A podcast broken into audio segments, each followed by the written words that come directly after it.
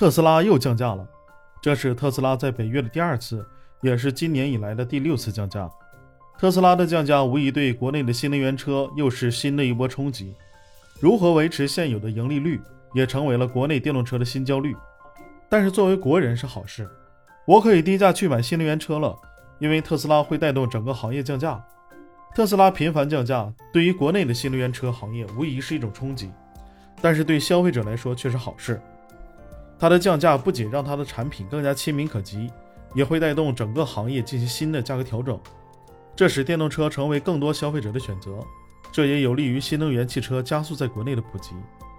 作为一名消费者，特斯拉产品的降价无疑让我兴奋，毕竟特斯拉产品的性价比是我购车时的重要考虑因素。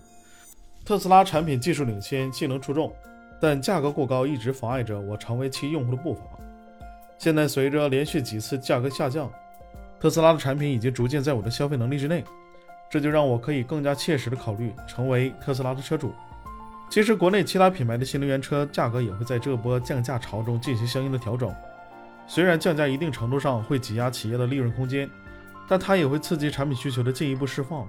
带动销量的提升。这也有利于企业在更高的销量上实现规模效应，压缩单车成本。价格下行意味着我们可以以更实惠的价格来购买新一九的新能源车，这无疑也会推动消费者的购车意愿。全球汽车工业进入了电动化的浪潮，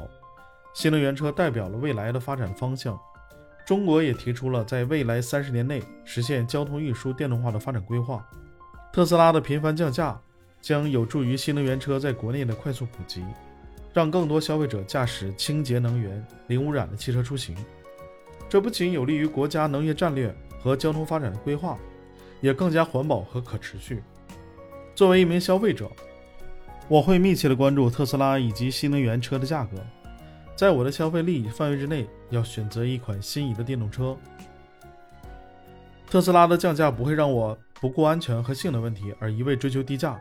但合适的价格确实是我最后选择电动车的重要因素，这也将推动我成为一名新能源车车主。为新能源车普及来做出自己的贡献。特斯拉的降价对于行业来说是一个考验，但对消费者和新能源车推广而言却是一大利好。合理的价格可以唤醒更大的潜在需求，这也将有利于电动车加速在国内的普及和发展。作为消费者，我们应该趁此机遇选择心仪的新能源车，成为推动电动汽车发展的一份子。